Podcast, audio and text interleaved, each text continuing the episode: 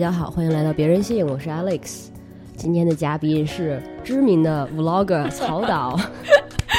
谢谢 Alex 邀请，很开心。大家好，你的曹导是是导演的导还是岛屿的岛呀？是那个导演的导，但是我后来觉得微信就是长大了之后接触很多这个工作上的人，就觉得好像导演上的导不太合适，我就给改了。OK，所以你的工作其实跟导演关关系不大。对，为什么叫曹导？是因为我高中的时候说很想当导演，哦，然后就毕业典礼的那天穿了一件特别像导演穿的那种马甲，马甲然后就被起了外号曹导。哦他们那个时候是调侃我说我是 A 片儿导演，哎，嗯，就被叫到了现在。这个也不错啊，嗯就是以后 Vlog 嗯这个退休了可以继续追求一下，做这个拍一篇。看一下小关愿愿不愿意配合我。啊，对，小关也在，小关是曹导的女朋友。Hello，大家那个如果有关注曹导的话，应该对小关非常熟悉了，然后对他们两个人，哎，惯性的秀恩爱也非常熟悉了。就是我刚才也不小心被喂了狗粮。不好意思了，那个曹导的微博就是写曹操的曹，然后导演的导导演的导。对，嗯，大家如果还没有关注的话，可以去关注一下。然后你现在在微博上做一个 vlog 的定位是旅行博主是吧？呃，对，虽然微博给我画的是美女帅哥领域，我认为旅行领域比较适合吧。因为我看到你那个微博上置顶的那个视频，才意识到你其实正式开始做 vlog 就是二零一九年而已，但是感觉好像哇，已经你现在多少粉丝？一千一百万，呃，没一百一百多万，多了一个数量级，一百一十多万，就百万级的粉丝量。对，嗯，那开始做的时候有基础吗？有的有的，哦因为我是一七年的时候跟野生珍妮一起做了一个去亚马逊。啊、去佛罗里达、巴哈马那个系列视频叫《猛虎出笼》，我们两个女生去哦，丛林探险啊，什么我在那个地方还被鲨，我在巴哈马被鲨鱼咬了，然后就一战成名。哦，原来是这样，失敬失敬。那个时候大概一七年底有了差不多十万粉吧，嗯，然后一九年。才正式嗯开始做。对，然后你一九年就是那个置顶的视频里也说，一九年是精彩到需要吸氧的一年。我看了你的那些曾就是非常精选的剪辑，也觉得哇眼花缭乱，上天下海基本都干了。谢谢谢谢，就是确实二零一九年很精彩。今年的这个年度总结视频我也想好了，二零二零荒谬到需要吸氧的一年。对，因为你二零一九年那个视频结尾。就是说，二零二零更精彩，然后有点讽刺，是，尤其对你来说，二零二零年是不是其实打乱了很多计划？非常多计划。我本来计划中的二零二零太精彩了，嗯我要呃，我有一个朋友，他买了一架飞机，他也是飞行员，然后嗯我们两个本来打算就是开着他的飞机从美国的科罗拉多，然后穿大西洋飞到欧洲去，这样玩一圈儿，是我二零二零年非常大的一个计划，太爽了。但是搁浅了，嗯，不知道二零二一年能不能做到。还是有希望的，只要飞机还在，飞机嗯还在，人也都还在。所以你今年还是有出行啊？就是你跟小关是几月份？八月份开始的那个中国之旅，对，嗯之前有这个 travel 吗？嗯、呃本来定的这个计划是跟 Larson 一起，就是嗯我的上一任剪辑。嗯，然后疫情打乱了之后，他就搬回成都了，然后后来就跟小关一起去做。本来也是今年是想要做这个计划的，OK OK，对，这至少这个还成功了。嗯至少对国内控制住疫情了，就可以在国内旅行了。对，那上半年呢，基本哪儿都没去吗？上半年对就在家待着养膘，你是不是很不习惯在家？嗯我还行，其实哦，还行。我觉得我是没办法一个人在家，但是你看 又来了。有有小关陪我，就过得挺开心的。我们每天在家里研究怎么做饭，嗯，做做饭就买买菜，做做饭，刷刷碗，然后循环，睡睡觉，一天就过去了。羡慕你们两个，其实环中国的时候，感觉也是就是把家搬到了户外吧。搬到了房车里。嗯，其实我觉得跟伴侣一起出出行还挺考验人的。你们之前经常出去一起出去吗？我们之前就一起出去过一次，去就是二零二零年一月份刚刚开始还没有爆发疫情的时候，我们去了一趟泰国。嗯，你然后那次也不是工作是吧？那次开头几天是工作，OK。像之前不是有一个挺挺知名的一个真人秀，呃，《Amazing Race》，嗯嗯，有印象那个中文叫啥？反正就是极限挑战，对，好像算是最早的一个这类的真人秀嘛。对，就是一对一对的，无论你是伴伴侣啊、家人啊，反正就是一对啊，然后参加这个节目，很多伴侣都是他们的情绪问题或者是啊冲突啊什么，都会在旅行中会被放大。对我也是觉得，好像每一任伴侣都是要跟他先出行过一次，感觉就度过了一个考验。如果成功的话就不错，就加分。对我跟小关这次环中国还是吵了不少架的。我觉得是人在疲劳和高压状态下，其实很容易很容易产生情绪，然后发泄到你身边的人身上。这点。对，挺不好的，但是也没法避免。对呀，而且你们又是自驾游，什么都得自己来。我跟朋友之前出去的时候，就会觉得怎么什么都得我来呀，或者是为什么你这 你做的行程就让我觉得为什么要为什么要这样做？我又是那种好像控制欲有点强，别人做的话我也不放心，所以是这种事情吵架吗？嗯，主要是因为。小关他有驾照，我们本来的计划是，比如说开到新疆之后，那些路好一点的地方让他练一下手，就后面我们就可以轮换着开。嗯，结果在西藏的时候，我就抢先让他练手了，然后开了，然后撞了，对，然后就不敢让他开了。我都好可怜的，在视频里面，然后就是那种那种小狗眼睛看着你，然后对不起。那个视频呃，应该还蛮好找到的，就是那个呃右左后镜。对对对，超车的时候被刮了，是吧？对对对，嗯，其其实是很危险的。是我我们右边是三辆大车并排，然后他在逆行车道上迎面来了一辆车，然后对面是一个藏人在开车，技术特别好，就是冒着自己翻进沟里的危险，猛打了一把方向，那个只只是撞到了我们的后视镜。哇哇，这个你们肯定回魂要回很久吧？对，就是很后怕，所以我就再也不敢让他摸方向盘。那小关呢？也不开心吗？嗯，他就是很愧疚吧，嗯，又害怕，害怕我对他发火，然后，嗯，做牛做马两天时间吧，大概。所以你你是一个有耐心的人吗？你视频看起来还挺有耐心的。我觉得我是对于负面情绪可能会比较有耐心哄人的那种，不太会跟人真的吵起来，就是大家都发泄出来那种。可能我意识到对方不开心或者他已经很愧疚了，我就会这样哄一下。但是我是对笨特别没有耐心。我明白，我也是。我们还因为什么事情吵架了？有小关吵，就是小关不开心，经常不开心。你会因为什么不开心？因为。那块环境比较恶劣嘛，然后吃住条件又不是很好，嗯，你就会看大家看谁都不太顺眼，那你就会把你自己的这个情绪发泄给比较亲近的人。嗯嗯，也没有说具体的一件事吧，就是他老使唤我，因为他开车嘛，他就觉得自己掌握了这个，这个就是道路上面的主动权，他就很自然的去让你，嗯，拿个火腿肠啊，拿个水啊，还要拧开啊，然后让你拍这个拍那个，就把你弄得很很慌乱。你就会觉得，那我们的关系又很不平等，就凭什么你使唤我呀？怎么怎么样的？明白啊，对，我想起来了，就经常吵架的一个部分，是因为我们其实是路上是一直要拍摄的。我因为在开车，我没有办法拍摄，我就会遇到了，比如说很精彩的画面，可能比如说有一个刚刚生下来脐带还挂在身上的小羊走过，但是小关没有把它拍下来，我就会发火。你为什么不拍？那你平时自己出去的时候怎么办呢？自己出去的时候那就没办法了嘛，我不可能对自己发火嘛。嗯，我能明白，尤其是开车的时候，其实开车还挺消耗精力的，会觉得你精神其实要就经常保持紧张状态。对对对。然后就开个一小时下来，就会觉得。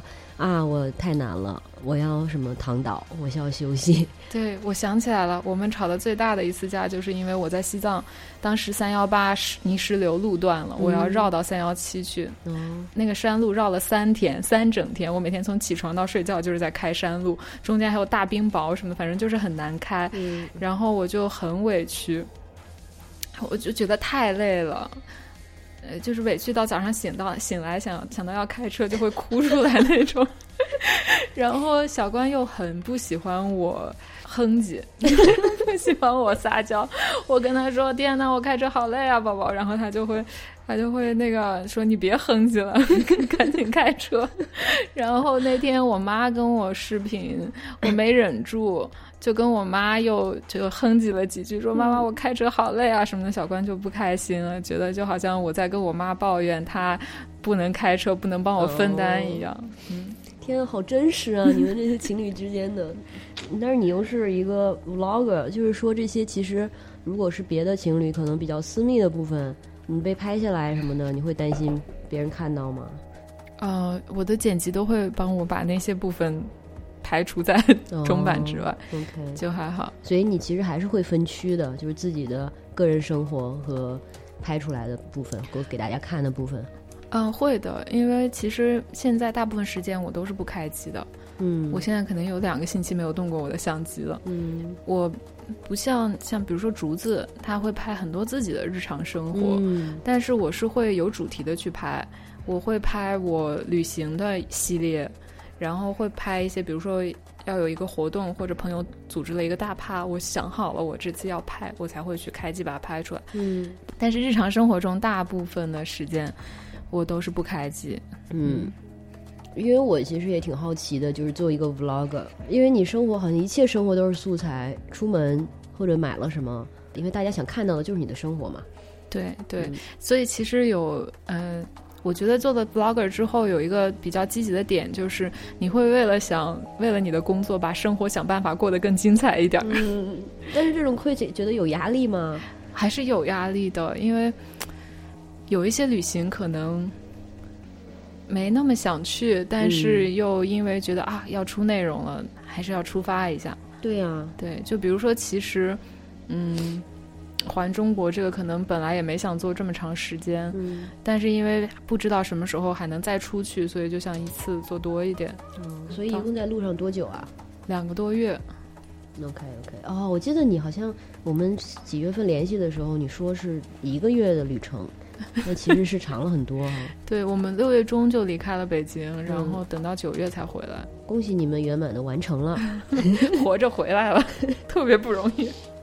每次旅行结束的时候，回到所谓文明世界，会有特别啊，我想念我的床，我想念什么我的浴室这种感觉吗？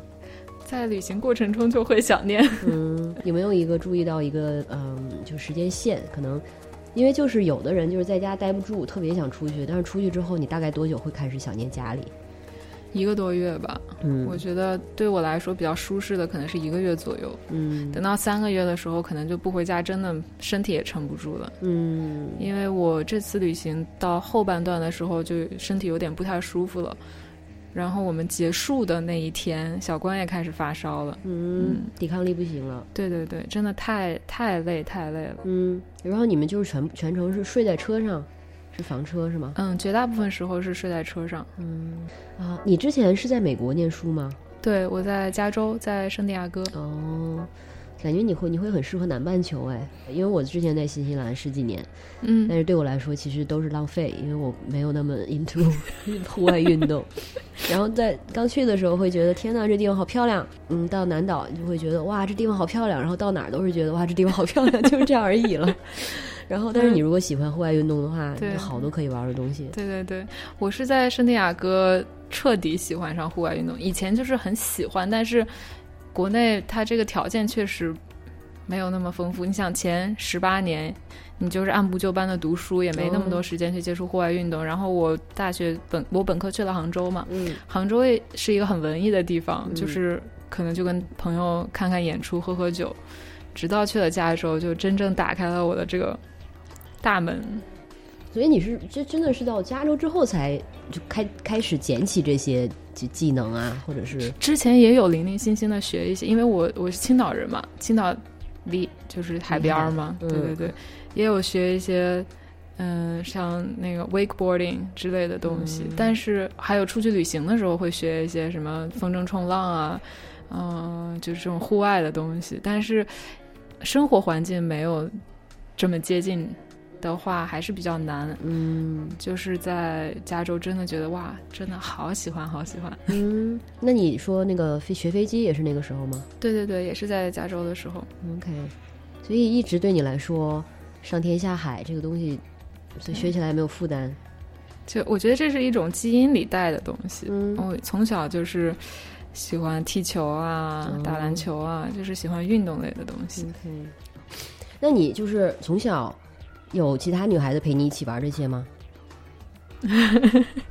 我小学时候特别喜欢踢足球，然后嗯是我们那体育老师陪我踢，嗯他是一个男老师，然后他因为特别喜欢我，从田径队儿拉了其他的几个女生陪我一起组成了足球队儿，成了我们学校第一届那个女足队。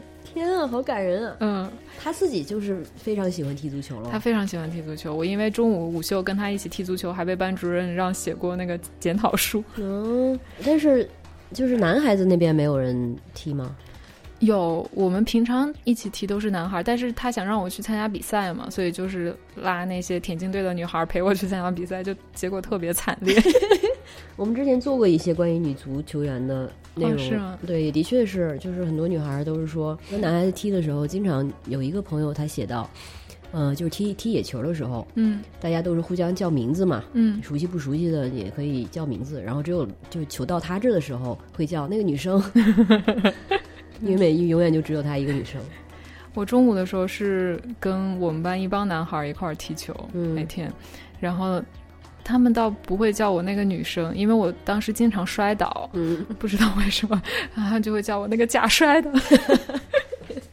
到了那个就比如中学什么之后，开始发育了之后，会感觉到一些体能啊，还有什么方面的差距吗？跟男孩子？嗯，特别大，尤其是我后来不怎么踢球，我开始打篮球了，然后我就发现我根本没有办法跟男生一起打篮球，身高后来身高差距就很明显了。我也不是一个很高的女孩子，就在女孩子里边我都不算高的，跟男孩一起打球，身高啊、弹跳力啊、跑的速度啊都是挺大的劣势。但是打篮球的时候，就是有女生陪我一起打了。嗯嗯，对我也是类似的经历，尤其好像觉得到了，应该好像就十三、十四岁，一个暑假回来，然后男生就忽然的抽条了，对然后打球的时候，或者说他本来可能还可以呃打一会儿，然后。现之后就发现，咦，怎么这个人一跳起来就掉到了那里，就弹跳力 还有什么那个爆发力就强了很多。对哎，挫败，对，你也打篮球？对啊，真看不出来。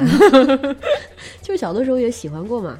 那后来就是去了美国之后，开始做很多的户外运动。对对对嗯，，当时有想过怎么样可以把它变成职业吗？嗯，当时没想过，当时学的是海洋生物保护，然后我们那个呃校园就坐落在沙滩上，我们有一些海景教室。然后我们当时那个研究生，他有一个 trailer 是我们的相当于办公室一样的地方嘛，那个里面就有那个冲浪板架，然后放 wetsuit 的地方，然后教学楼的呃厕所里面是有淋浴间的，嗯所以我们每天中午没课的时候，同学们都会下海去冲浪，然后回来冲个澡，下午再接着上课这种。嗯，好棒！就会觉得这是一种生活方式，但是没想过它是职业。嗯，当时还是想做跟海洋保护相关的东西。当时也是呃，毕业之后申了挺多 NGO 的。嗯，呃，我在美国吗？对对对，我第一份工作是在那个 UNEP，就是联合国环境署嗯的北美办公室做那个海洋区域规划，但它不是 field work。就是它就是坐办公室的那种，我是很想要 field work，嗯我申请了很多在大溪地、在斐济、在阿拉斯加的那种工作，嗯。但他们经常在这个 job description 里面会写要求你能搬得动六十磅的重物，天呐，然后呃可以忍受几天在船上不下来这种，就是它是放在那个 job requirements 里面的。嗯。我觉得就是作为一个亚裔女性来说，可能在这个方面确实是有点劣势。嗯，就也很合理哦，这些工作要求非常合理。对对，但是这还是会让人觉得有点挫败感吧？对，当时申的那些 NGO 的工作都没有成功。嗯嗯，嗯，但是你有没有就对身体的感知或者感觉，觉得这些年变化很大？比如说从一开始从国内去到美国的时候，然后开始特别投入到这些户外运动的时候，然后像你说你们大学的那个环境，就是大家感觉就是身体很解放的一个地方。对中午大家出去冲个浪，对，就是对这方面有感觉上的不同吗？非常大的感知。我在美国住的那几年，身体素质特别好，是我人生中的巅峰。我觉得就是跟接近户外的这种生活方式，包括跟饮食结构关系很大。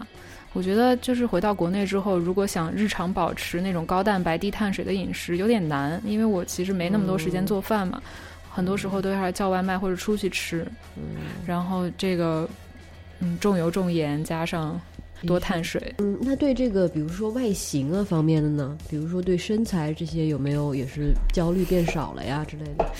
呃，有有，因为我上学的时候，其实对自己身材还挺自卑的。嗯我是从初一开始发胖的，就我六年级初一那两年胖了四十斤，身高可能只长了五六公分，但是人胖了四十斤，就从一个身身材比较匀称的女孩变成了一个就挺胖的。而且我胸特别大嘛，嗯我六年级的时候就 C 罩杯了。嗯然后那个时候要穿很宽松的那种校服，我就会把运动带那种松紧带儿的运动校服，我就会把那个上衣全部拉下来遮住屁股，因为我觉得我屁股太大了。嗯，然后，嗯，课间也不是很喜欢动，嗯，就坐在座位上，因为不想让大家看到我动起来的样子。就那个时候很自卑。嗯，但是后来不是还有在踢球和打打球吗？对，有嗯那个时候就我觉得运动起来还好，但是，嗯，就是刚发胖刚发胖的那个时候，嗯真的是、那个初那个时候是初中嘛。嗯，其实我是小学踢球，然后高中打篮球，然后初中那几年就对对对，就就就还挺，因为高中我们也不穿校服了，能穿自己衣服稍微有点遮挡。嗯，嗯，初中那几年，我觉得发刚发育对年轻女孩真的是 一劫，而且而且会长痘，啊，对，就整个整个人都特别特别的，哎。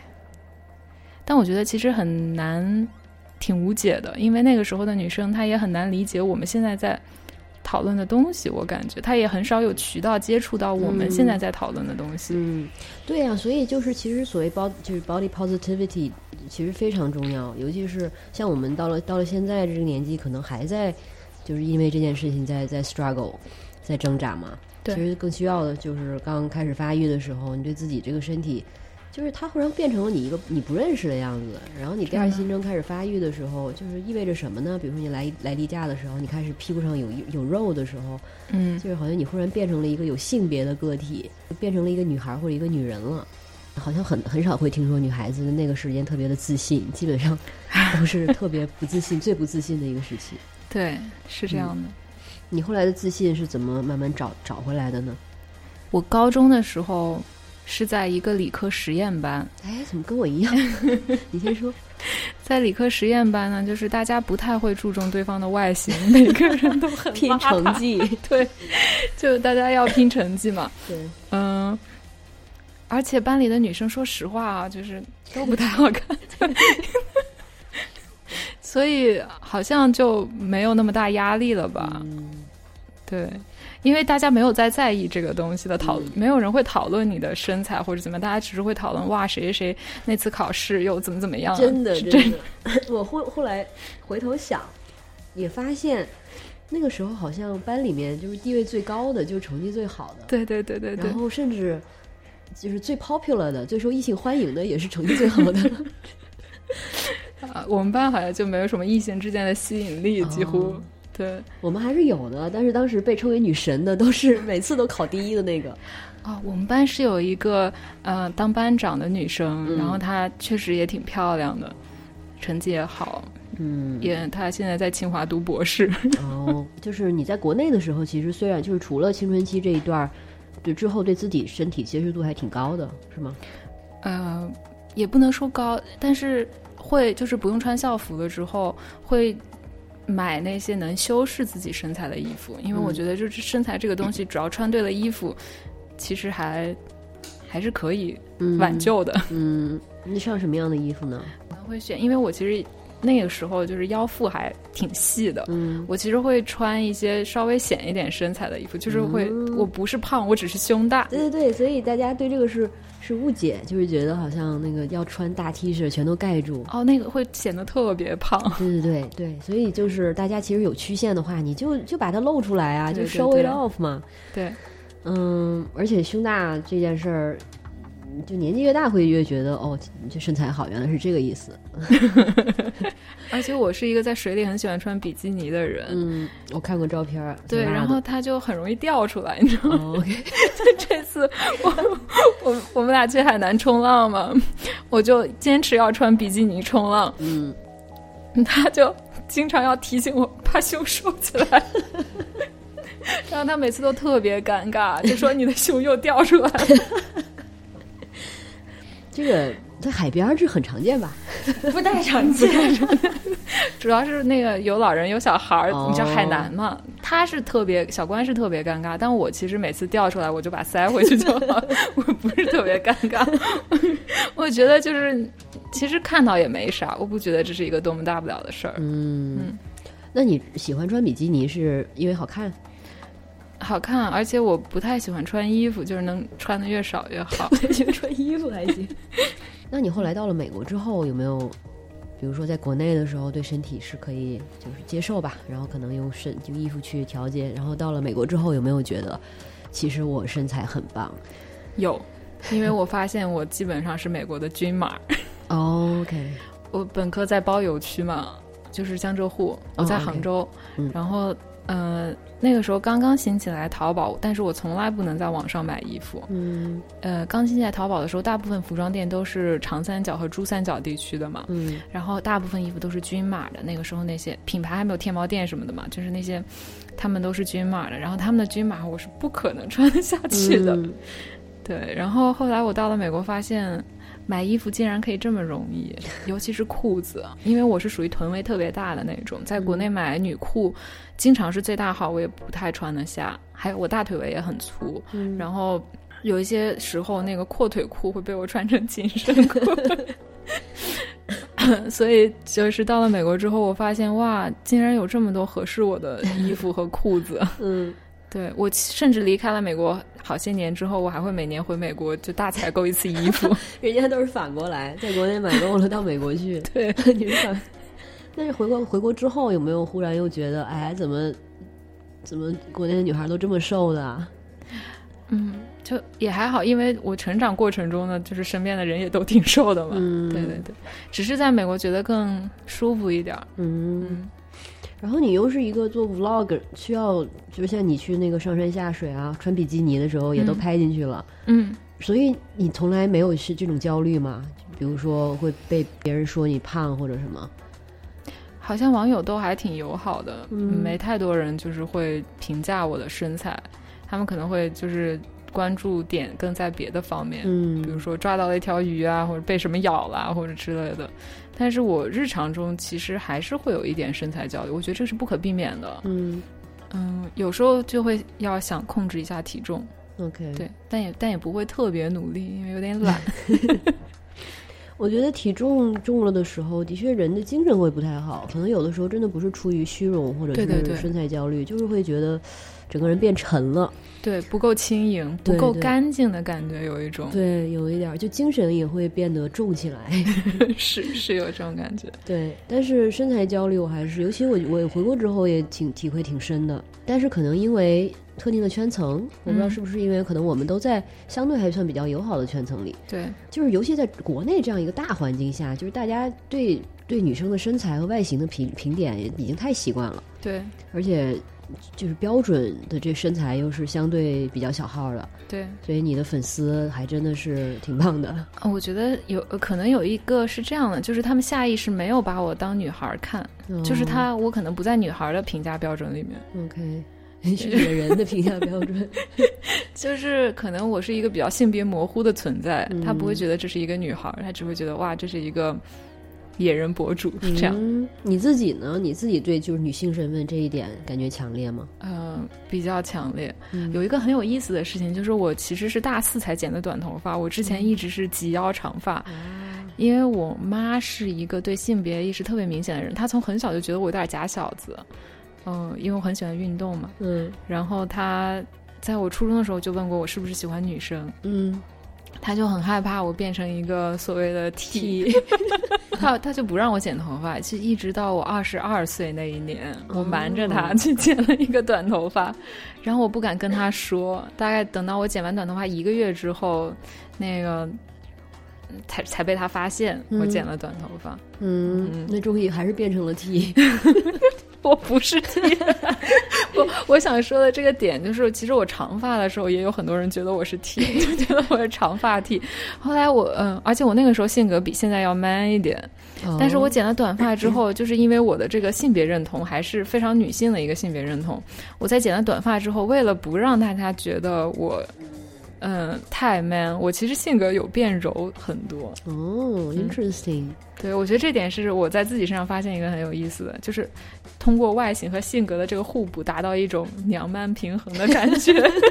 有道理，尤其大家真的是特别习惯于呃，对，就是通过对外形的第一印象，对你的个性做一个判断。对，嗯，然后我一个朋友之前他一直是长头发，嗯然后有一次把头头剃秃了。嗯，然后他平时就是让人觉得有点软软萌妹子，好推倒。然后剃秃了之后，他就觉得周围的人对看他的眼神都不一样了，嗯就是他自觉得自己不好惹了起来。剃光头是我就是人生中想做的事情之一。啊，今年其实还挺适合的。你如果再出不了门的话，在家里就把它。我怕接不到广告了，还要生活。那你在路上的时候会觉得会一般会掉肉吗？会会会，这次环中国我瘦了差不多十斤。哦，哇哦！现在就是如果说一到十的话，嗯你对自己自信度大概是多少？我觉得我真的蛮自信的，九点五吧，啊！但是你不是又说有的时候还是会觉得胖什么的？就零点五就减给了自己想要让自己变得更好的这个，嗯自己更瘦一点的。哇，九点五真的很高了。我觉得是分外形自信上我没有很高，但是我就是能力自信蛮高。但我觉得这个能力自信，如果你在对自己的能力足够自信的话，其实是可以掩盖你其他方面的不自信。嗯，其实对啊，我们就是作为一个个体，都是多方面的嘛。就理想状况下呢，就别人对我们的评价是非常多维的，对不对对？就包括你说的外形啊，加上能力啊，就像你的粉丝。他们看的时候，就看到的都是一些刺激度比外形可能就是更吸引注意力的东西，对对对，抓一条鱼什么的。没有，还是还是会，就是我觉得扣那零点五分就是一个，嗯，体脂率吧。我觉得就是对我来说是体脂率，还有呃我不在乎自己多重，但是我很在乎自己体脂。我体脂率太高了，你知道吗？我体脂率接近三百分之三十，看不出来啊，你看起来挺有肌肉的，就因为黑，你知道吗？就为什么我一直保持黑？因为自带修容的那个效果。对，就是同样粗度的腿，白腿和黑腿差太远了。黑腿大家就天然假定你这是肌肉腿。呃，小麦色皮肤，对对对，很健康，经常户外，你身上都是肌肉。但如果是就是很白，就会觉得是肥肉。嗯，那这样的话，肤色这一点也是也是加分的，黑一点的话有好处哈。黑一点会显瘦。对，然后可能就比如说我呃拍旅行系列的时候，还是会想要说搭配一下衣服啊，嗯，然后嗯化个妆，早上起来之后让自己嗯。上镜气色看起来好一点，还是会有这方面考量。你平时自己最喜欢并且最舒服的造型是什么风格呢？T 恤、短裤、拖鞋，哦，像今天这样呢，今天这样，样比较少穿，但我觉得就都市女性嘛，我还是有一部分都市生活的，可能还是需要某些场合穿一下。那你平时比如说要去接一些高大上的活动的邀约，像之前你不是去了那个那个表，我穿了牛仔外套、嗯，短裤、你没有运动鞋。那里面的人在上海嘛，那个那个对对对展览，里面的女人都好高级、好哎精致。我想说你们两个去的话，应该是有特别的装备吧？没有。对，主要是其实想要特别装备，衣柜里也没有。但是就是你们到那儿之后，我觉得对你在那个场所场所的确是非常自信，而且那个现场其实是就是有你很多有你拍过的视频，还有你用过的一些呃设备，啊，没有，只有我拍的视频，因为他们那个是一个飞行系列腕表，哦，就那个腕表是他们从一九三十年代就开始跟呃飞行员合作的，所以他们当时是在国内找飞行员，女性飞行员，嗯。嗯然后就找到了我。嗯嗯，就是你的身份是一个要被邀请的特别专家，所以你也不用担心在形象上要怎么怎么样吧。对对对但，是上海的这样的可能这样的场面，我完全可以想象。嗯，去了之后，不要说这样的场面，在街上，上海都会让你觉得，如果不化妆出门的话，就会觉得我我不配。真的，这一想到要搬去上海，我最大的压力就来源于此。我觉得就是 peer pressure 这种东西是没办法避免的。可是你的朋友里，看你的视频里，是不是朋友里其实也有很多，就是很标准的漂亮的女孩儿？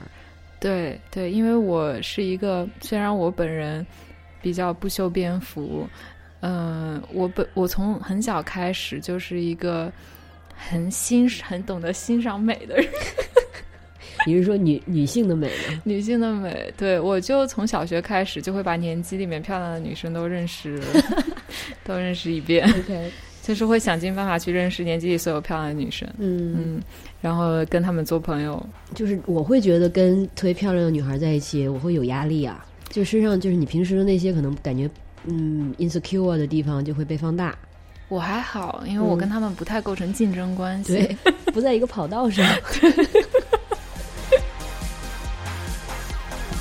OK，那你现在平时拍 vlog 的时候，基本上都是工作吗？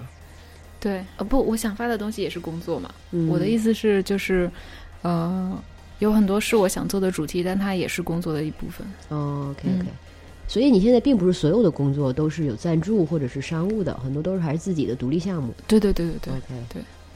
最最近在做的是什么？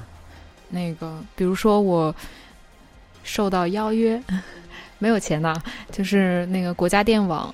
你知道四川大凉山，他们那个都是电网都架在山里，会非常的艰苦。他们那些维修维护人员，所以他们每年会进山两次去维护这个电网，是十月份和呃不是九月份和四月份。嗯九月份的我没赶上，然后明年四月份我会跟他们一起进山五天去体验当这个国家电网的维修人员的工作。哇 不错哎，这好有意义啊。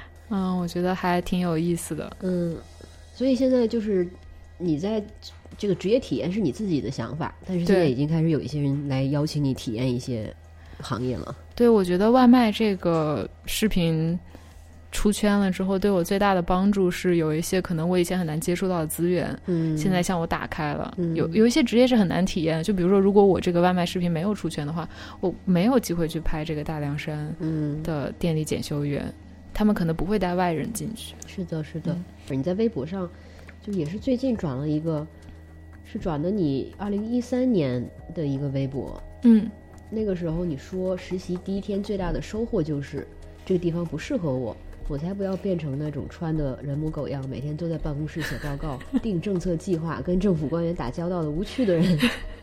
我的身心都是属于大自然啊，自由飞翔。那天他回看当时写的好蠢。但是这个很值得开心啊，因为你也的确做到了。对对对，那当时是在做什么呀？方便说吗？就是那个联合国环境署的工作。哦嗯，那还不太糟哎。就是怎么说呢？其实我妈是非常希望我进联合国的，就觉得嗯说起来很有面子，虽然挣的也不是很多。嗯 但是我当时那个工作，我发现联合国里面有很大一部分是官僚主义。哦，你有很大一部分的工作时间是用来开各种没有意义的会，嗯你要飞去世界各地开各种没什么意义的会。然后我们曾经专门开了一个会，讨论我们飞去世界各地开会的这个以差旅的标准哦应该是什么？这是一个专门的会，花了我们一整个下午的时间。明白明白，这个的确不是你当初想象的工作。对，我会花非常多的时间去 review 其他部门的报告，就比如说联合国发展署或者也环境署其他部门的，嗯，比如说针对印尼某一个保护区的很长篇的报告。然后我们我们这个叫科学技术发展委员会，嗯我们的工作内容是嗯，读完这些报告给到他们我们这个委员会的意见，嗯，然后然后我们这个委员会的意见根本就没有人 care，、我们费很多劲写出来，他们根本不会照我们的意见去改。明白。其实就是做很多环境相关，不要说环境相关了，很多 NGO 其实虽然觉得做的是相对草根的，或者是真正实物的，但是大部分时候其实都是案头的这些 paperwork。嗯，唉，嗯我有时候觉得 NGO 这种形式，它有一个非常大的呃问题是在于，其实钱是人的动力，是嗯 incentive，、不管是就是每一个个体的，还是一个机构组织的一个很大的 incentive。当你失去了盈利这个 incentive 之后，很多工作可能就会变得没有那么有效率。嗯，你不以效率为目的，也是。嗯但是它跟政府的还是不太一样，因为大家毕竟去到 NGO 一个共同点就是信念吧，嗯，然后是真正想做事的，但是对。到最后可能反倒这些信念和热情会被这些非日常的琐碎的东西被磨掉。是，嗯，所以我也能理解你想去真正去到田野，去到 field work，嗯，那你现在就其实也算是能做到了耶，而且不需要能什么每天扛六十什么六十磅吗？六十磅的东西。对，都用特别轻的小相机，大相机都不用。嗯，对你来说，选择这个职业路线也算是一种纵身一跃吗？当时做开始做 vlog 的时候，嗯，还好，因为我决定全职开始做的时候，已经有一定的基础了嘛，嗯十万粉丝。嗯，而且我经过自己理性的评判，我觉得做我这种内容的人不太多，而且做我这样的内容应该是有市场，不然我们我们其实当时就做了十个视频，嗯我就积积攒到了这个粉丝量，我觉得是可以做的。嗯，你的旅游视频的确是跟就算是有其他的同行，也感觉并并不一样哎，就是你的就是感觉野野生跟生猛很多。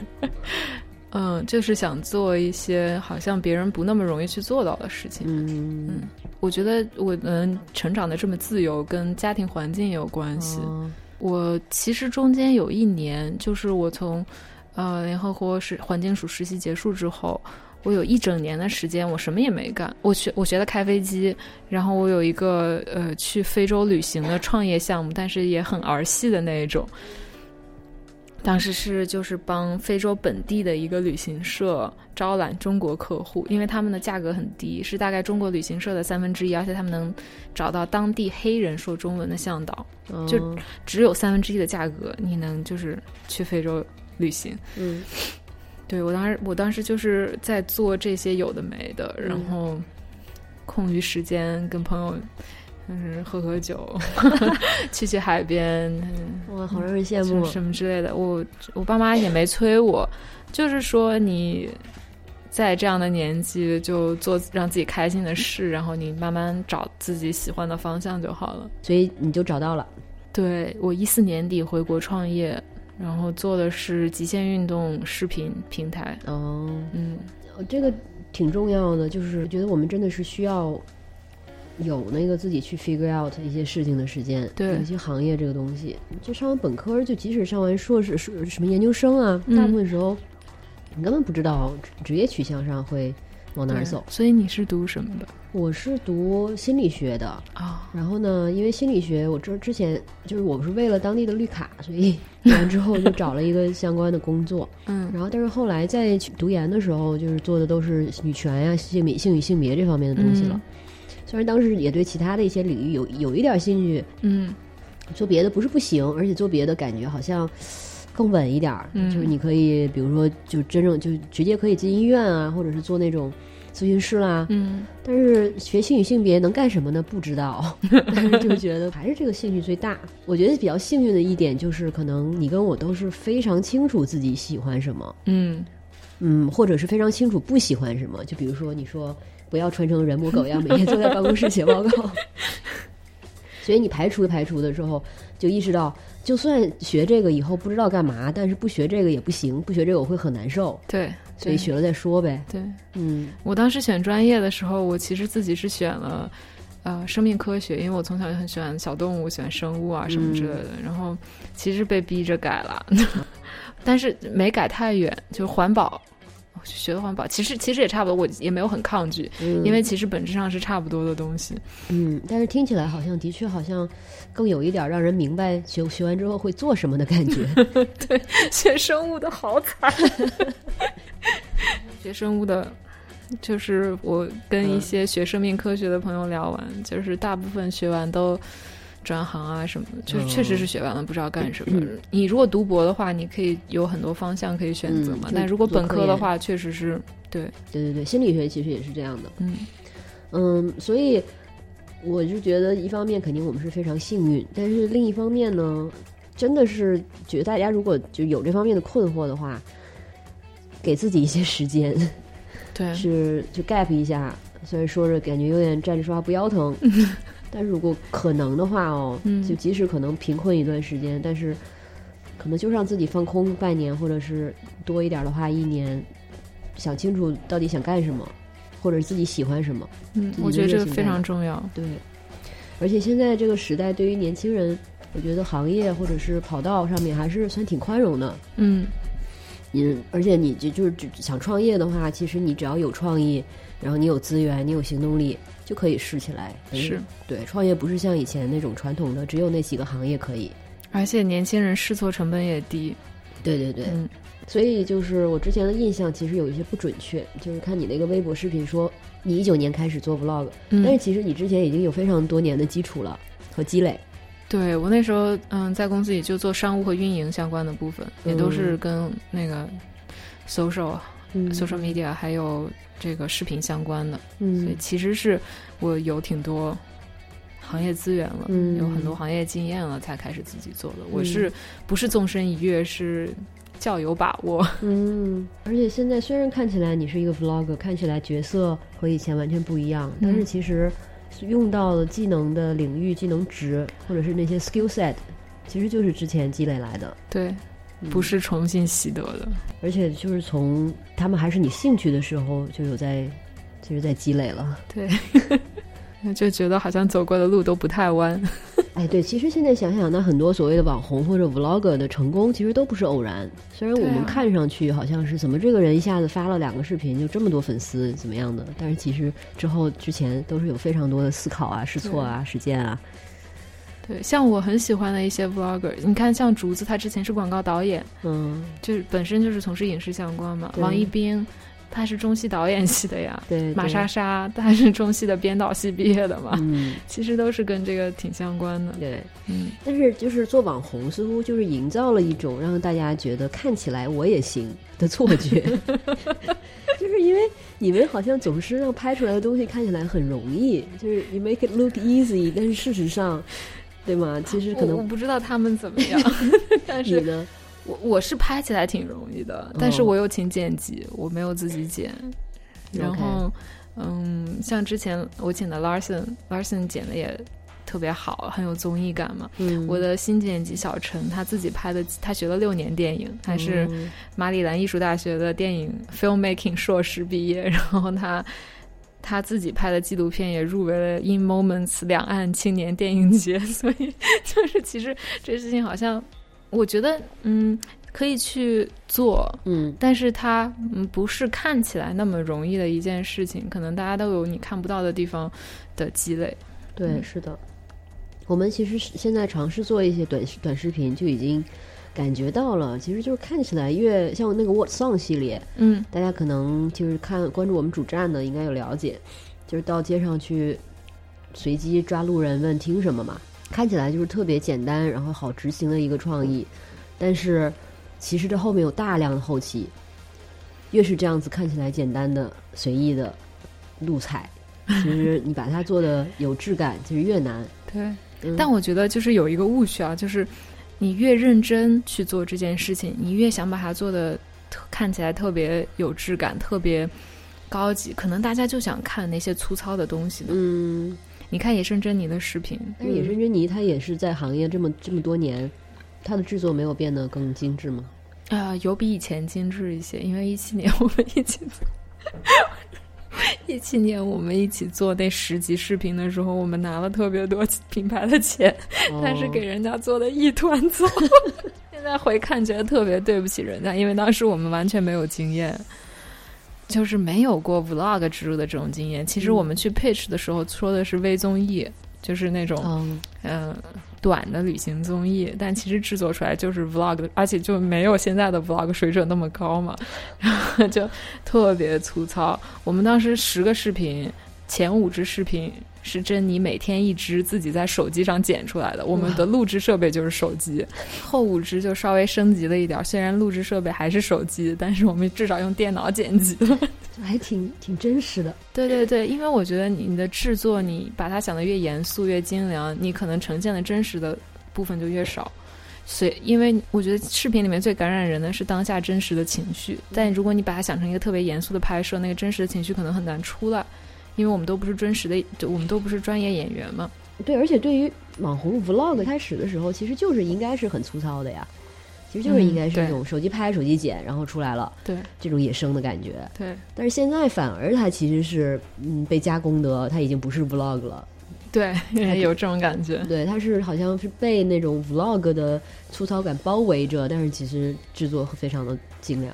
对，我不知道你有没有看小奶球之前发的一个贵州嗯 vlog 上集，那个简直就是 CCTV 纪录片的水准。哇他去拍了很多贵州即将那个消失的传统民族文化的东西，找了很多老人去拍他们那个，那个拍的特别好。嗯，那你们现在拍摄还只是手机吗？还是就摄像机？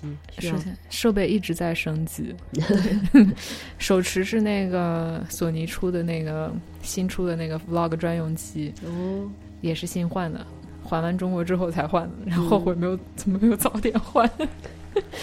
然后我其实还买了那个 A 七 M 三 A 七 M 三，那个特是什么？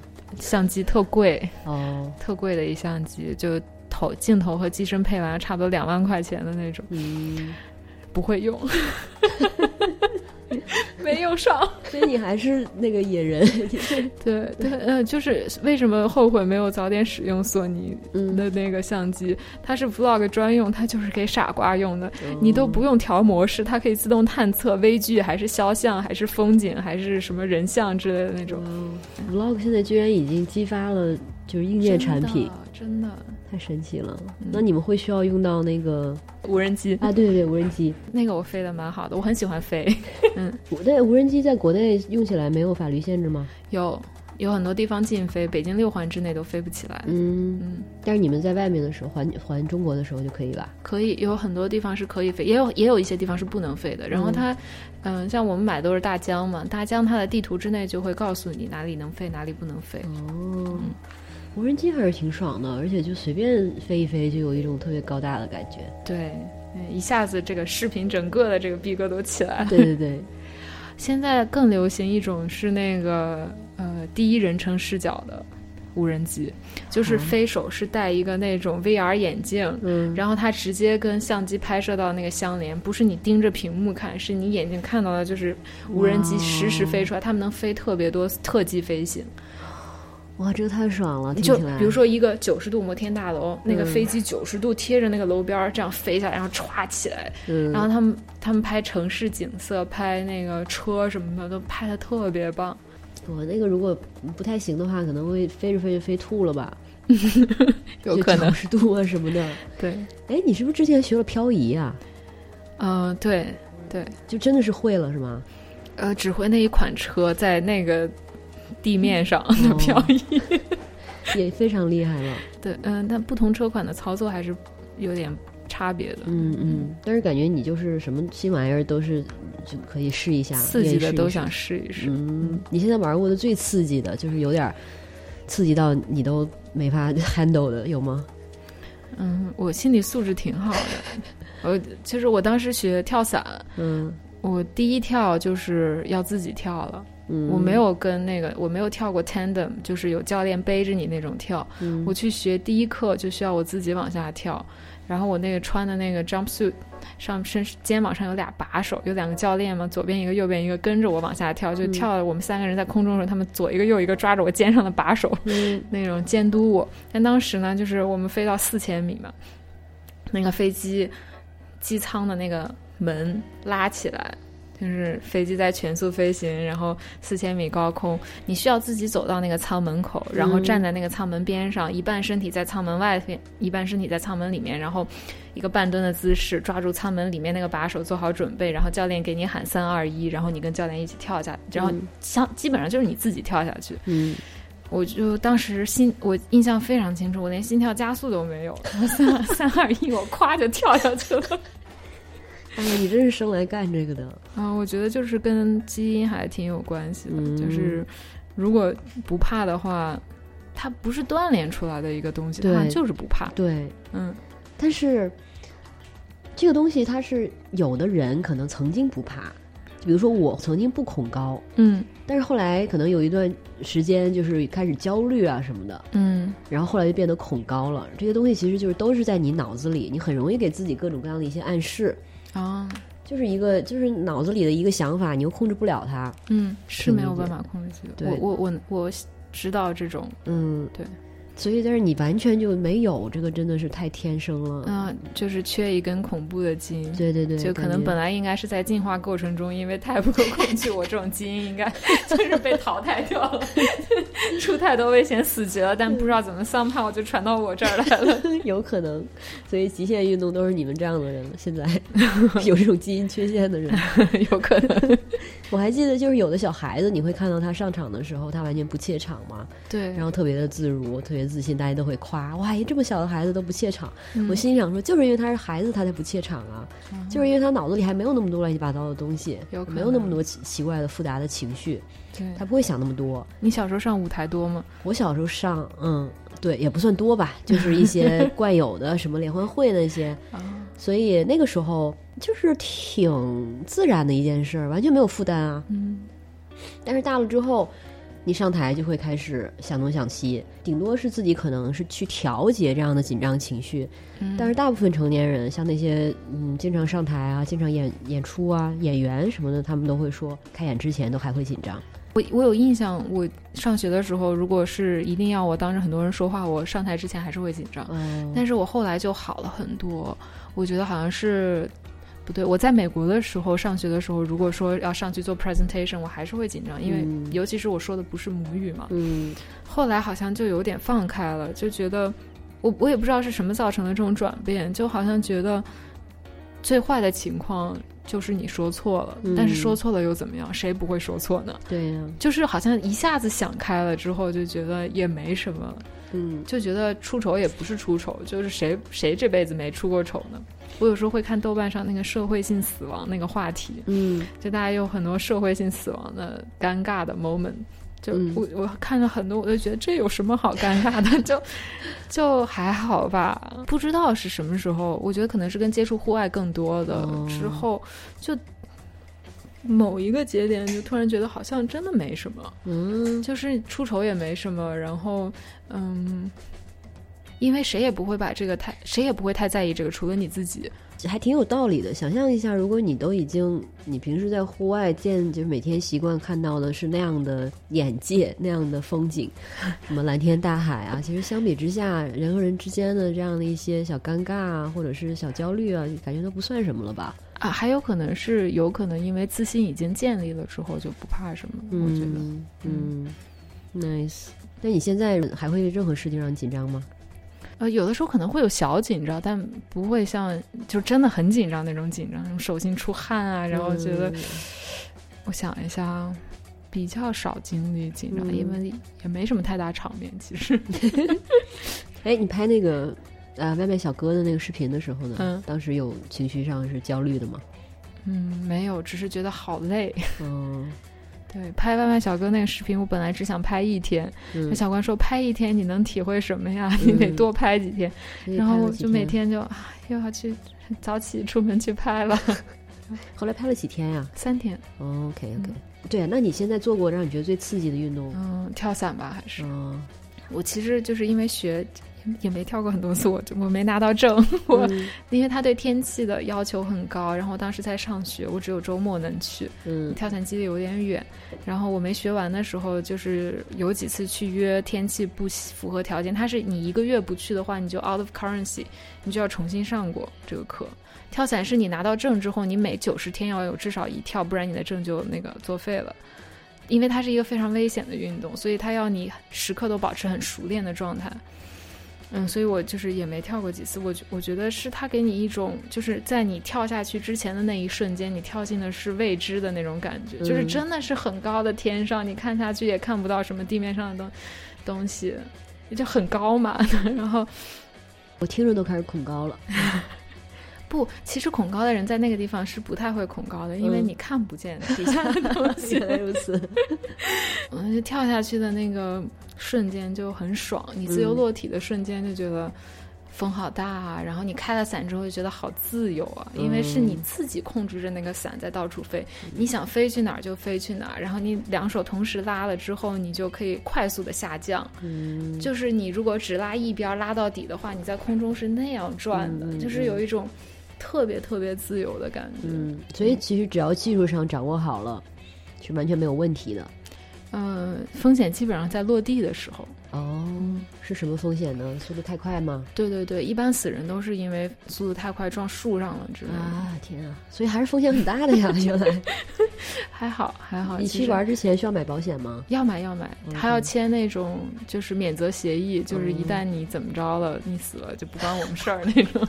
OK，原来如此，所以怪大家胆小，他就还真的挺危险的。对我那个跳伞基地，在我去学的前一年就死了一个教练，是因为参加那种速度类型的比赛，撞到一棵树上撞死了。所以你从来不会想这些，或者说不担心，不太会想。而且我有时候觉得，这样说虽然很不负责任，但我有时候觉得，就是人生它其实只要活得足够精彩就够了，它不在于长度嘛。而且我有时候觉得，如果你是在从事一项你很喜欢的事情的时候，在那个。很开心的瞬间，突然出意外死掉，其实对你来说是一种最幸福的死法，对不对？这个你跟你妈聊过吗？没有，但是你妈知道你会做这么极极限的运动。她她知道，她知道。但是极限运动嘛，其实因为它这么危险，它那些规则啊什么的，他会尽量保证你的安全。是的，是的。出危险的那些人会死的那些人，大部分都是玩的特别好，他想要。Push the limit，对那种，就是他想要把自己的极限再往前推一步。我是我玩起来还是属于比较谨慎的那种，而且我新手嘛，嗯，那就如果你安全的去玩，它就没那么危险。嗯，那你觉得像你体会过这么嗨的嗯运动，然后平时像是平凡生活中，会不会感觉得不到满足？我我觉得满足有特别多种维度嘛，所以我日常生活中特别需要爱情。哦，它其实提供的这个刺激，我觉得是跟极限运动差不多的，对，都是分泌多巴胺嘛，有道理，对吧？所以没有爱情的时候，我会很疯，在日常生活中 就会特别疯的去寻觅。但是如果就找到了之后，就特别好了，就也可以过很平淡的生活。就像疫情的时候，我们两个人在家做饭什么的都很开心。嗯，就是不小心呢，好像又吃了一口狗粮。两个人相处，其实他的多巴胺就跟你做那些非常疯狂、非常刺激的事情一样快乐。对啊，爱情不就是让人疯狂吗？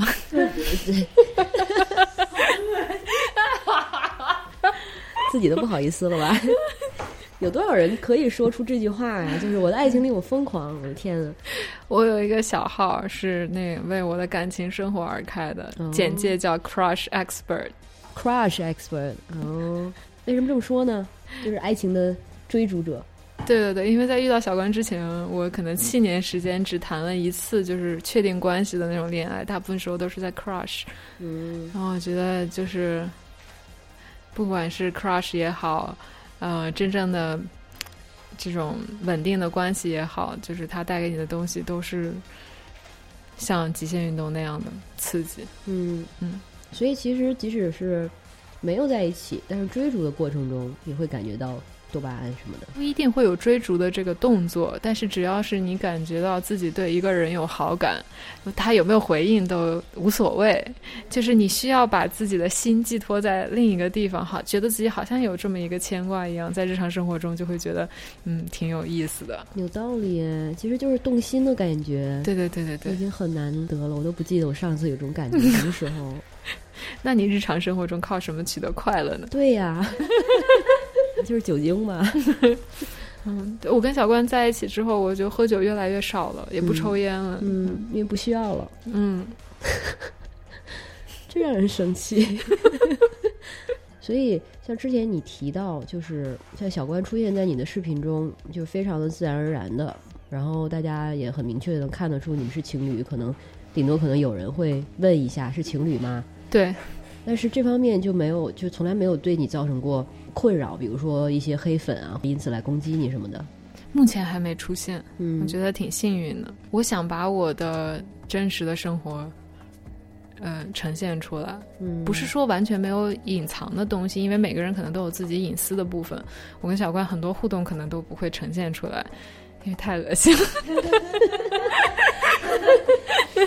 但但是但是，我觉得就是最基本面的东西，比如说你是不是处在一个呃感情感状态里面，嗯你天天跟你生活在一起的人是谁，我觉得是没有办法隐藏的，就是我也不想隐藏，嗯就想把它展现出来，而且我觉得这也没有什么可隐藏的，嗯就是如果有黑粉来，就让他来吧，我会把他骂走的。嗯，像你对你家人有出柜吗？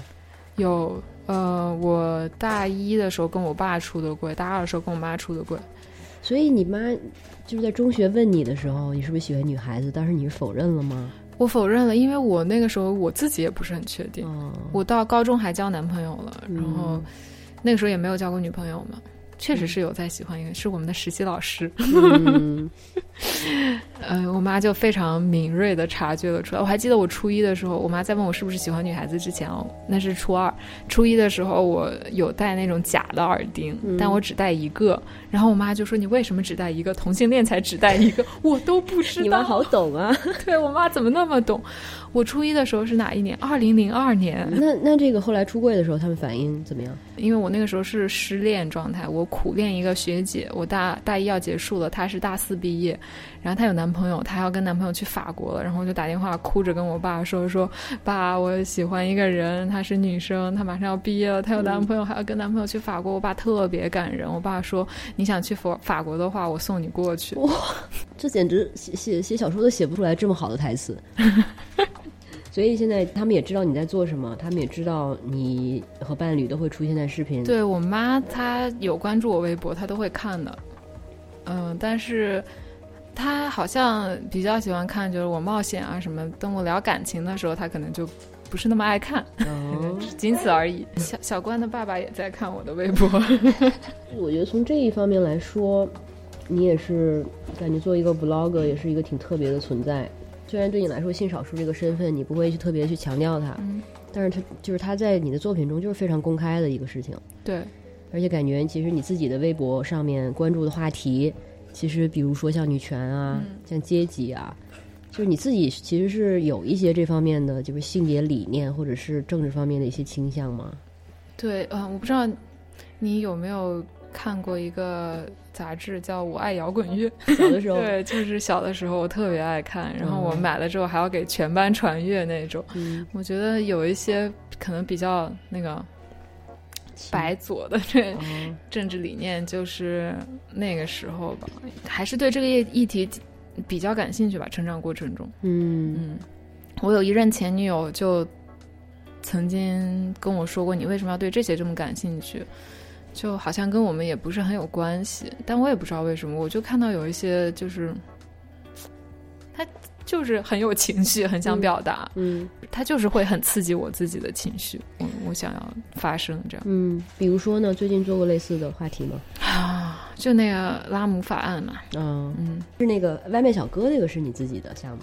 嗯，对对对，是我自己项目，嗯。这个选题其实是小关想的。我当时是想做一些比较猎奇一点的嘛，就因为我第一期做的是私家侦探，我想选那些大家可能不那么知道的。但是小关说，我觉得如果你做一些比较有共鸣的，就是大众会比较有共鸣的职业，就是你可能每天都看得到，但你不知道他们日常呢是怎么样子的，问这个行业里面问题在哪里的，可能会好一点，所以就去做了这个外卖小哥。所以后来的这个影响，你也是之前没想到，嗯，完全没想到，懵了。嗯，但是就有了这个体验之后呢，有感觉 OK，这个话题比我之前想的可能要大得多，有这个预感吗？有这个预感。其实如果怎么说呢？如果知道会炸成这样的话，可能有一些，我觉得可能有一些修辞就会改变一下，不会那么直接吧？我我觉得你已经算非常的柔软了。对，可能会给 SKP 打码。其实这个视频的重点不不应该在于 SKP 让不让人进，对 对吧？但最后所有的炮火都集中到了这里。是，而且后来引发的一系列的。比如说文章啊，还有大家的讨论，我觉得其实是这几年在网络上看到的，就很少见到的这种公共讨论了。然后出来那篇文章，就人物的那一篇，也是可能是我这几年读过最好的一篇特稿。是是是，呃，我出那个视频的时候，其实文章这个呃人物这篇文章已经筹划了大概半年时间了，他已经把前面前面的工作基本都做完了，我只是做一个补充。他们可能也没预计到我会。做这个主题，然后做爆掉。嗯，我觉得其实是因为这个社会现象是一个，嗯，它在快速发生的，然后又急迫的，有有很大问题的，非常需要公众关注的这么一个这几年迅速发生的一个现象，所以大家不约而同的关注到了这个主题。只不过可能我这个视频做了一个先导的切入口，但不是我最先做到这个，最先关注这个。嗯。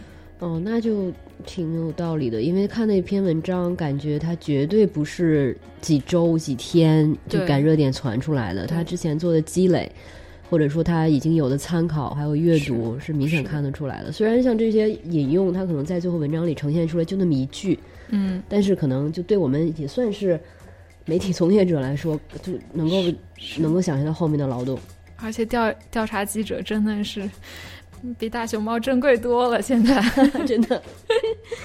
嗯，但是这也就说到，嗯，虽然大家都是在媒体上就呈现内容，但是像 vlog，你们这个性质就跟比如说传统的主流的媒体就完全不一样。嗯，或者说在理想中，呃，媒体操作其实是是应该像人物这篇这样子，通过非常长时间的这个呃调研，然后可能呈现一篇特别有力、特别完整的东西。嗯，但是 vlog 呢，或者是现在的这个。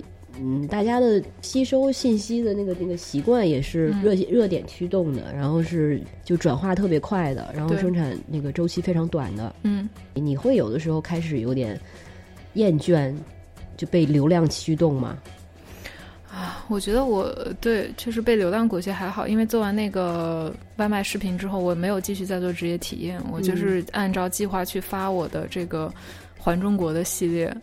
嗯，环中系列前两集可能还有这个外卖，这个流量的这个延续，大家会看的稍微多一点，比我以前的视频多一点。但到现在的话，基本上还是跟我以前的核心用户的那个数据差不多。嗯，我想做我想做的东西，我想做我想做并且擅长做的东西。我觉得如果去追流量、去追热点的话，我不做我最擅长、最喜欢做的东西，我也做不了那么好。不会不会有那么好的效果，所以我有其实尽量在规避这个东西。而且我觉得你去持续做自己喜欢的、有价值的东西，你的价值是会被认可的。对，嗯，对，你的自信也是来源于此。就是你的视频呢有一种独特的吸引力，就是你就是在做自己。虽然这句话听起来特别的 cheesy 啊，对，但是其实大部分时候大家就是其实很难做自己的，那个时候就会让人觉得缺少诚意。所以，如果是像你说的，你就是做自己想做的，做自己擅长的，然后你的那种你在做的时候，其实可能更多的是一种忘我的状态，而不是去想说我现在是为了我的客户，或者是为了这一单，我要呈现出什么样子，要说什么话。完全就是你做的是自己最最有机的、最自然的一个状态的呈现。可是这个东西的确是非常吸引人的。我觉得大家通过视频是能感知到你真实的情绪的，嗯嗯，它会打折扣，所以需要你当下的情绪更饱满。我问你一下接下来的计划吧，你你要不要问一下我人生中想要有没有什么人生中最想要达成的事情？好吧，哇，这个高度吗？那最后很好奇，想问一下曹导，人生中有什么最想达成的事情？我近期在想的一件事，就是我想在死之前做到的事情，嗯要完成七加二。嗯、就是攀登七个大洲的最高峰，加去到南极点、北极点两个点，嗯嗯，这是我非常非常想要完成的一件事情。我本来想的是，比如说我今年要做什么，明年要做什么，然后比如说先把我现手头的这个相机学会怎么用啊，原来是这么宏大的目标，厉害。嗯，想想要完成，要赚很多钱，因为光爬乞力马扎罗不是光爬珠穆朗玛峰就好贵，要六十万。哇，为什么？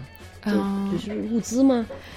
向导、物资、装就装装备备各种东西，还有你的训练，因为你作为一个普通人要爬珠，你知道吗？我查资料的时候才知道，到目前为止，全世界只有四千多人登顶过，这个东西上去之后会有一个什么证明给你吗？好像也没有吧。但是你知道自己做到过就 OK 了，酷。呃，现在离它还有多远？还没有开始。挺远的。哦，我完成了一，嗯就是七加二七中的一个一，就乞力马扎罗，在哦，什么时候做到的一四年初。？Nice。嗯，这个东西会让你有一点时间的紧迫感吗？比如说体力什么的，因为哎，就是还是国内，尤其是对女性年龄这个东西嘛，啊就会让人觉得，像我同很多同龄人，就是三十加的朋友，都会说我现在是中年人了，体力不行啊，怎样怎样。我总是觉得，真有那么夸张吗？我是觉得很多时候都是心理作用吧，就多那么一岁就差那么多，虽然是的确有区别，嗯，但是你自己对这方面有没有就紧张感，觉得要快一点？我觉得如果呃生活方式足够健康的话，你能保持体力很好到挺老的，六十多岁吧。对呀、因为你看王石登珠峰是哪一年？我不觉得女性体力比男性差，其实，嗯，而且尤其是这种登山类的运动。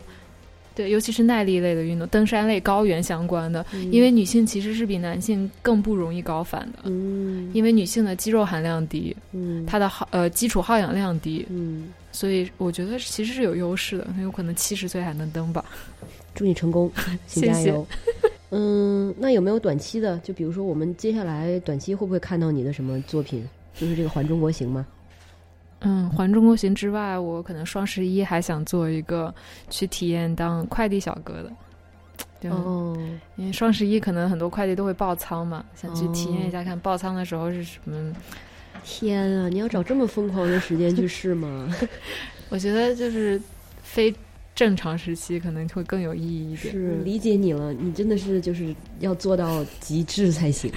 要是就是个猛的。我有一个 gay 博主朋友说过，呃，他是一个在硅谷的那个设计师，嗯他曾经说过，就是，嗯、大意哦，就是 gay 都追求精精致致的，但是女同性恋们感觉都特别追求蓝领，就是追求 什么工厂啊什么之类的。他发那条微博的时候，我刚好在体验到外卖员，立马自拍一张穿着那个外卖服的说：“ 我的现在真的，虽然这个特别刻板印象，但是想一想，还蛮有意思的。对，然后怎么操怎么来。那这期节目也差不多了，特别感谢曹导和小关来做客，特别开心跟曹导聊，真的是嗯一些不一样的人生，所以特别期待曹导接下来的项目，还有他之后的尝试，我们一起为为他加油。谢谢。嗯，那这期节目先到这儿，谢谢你的收听，我们下期见，拜拜。拜拜。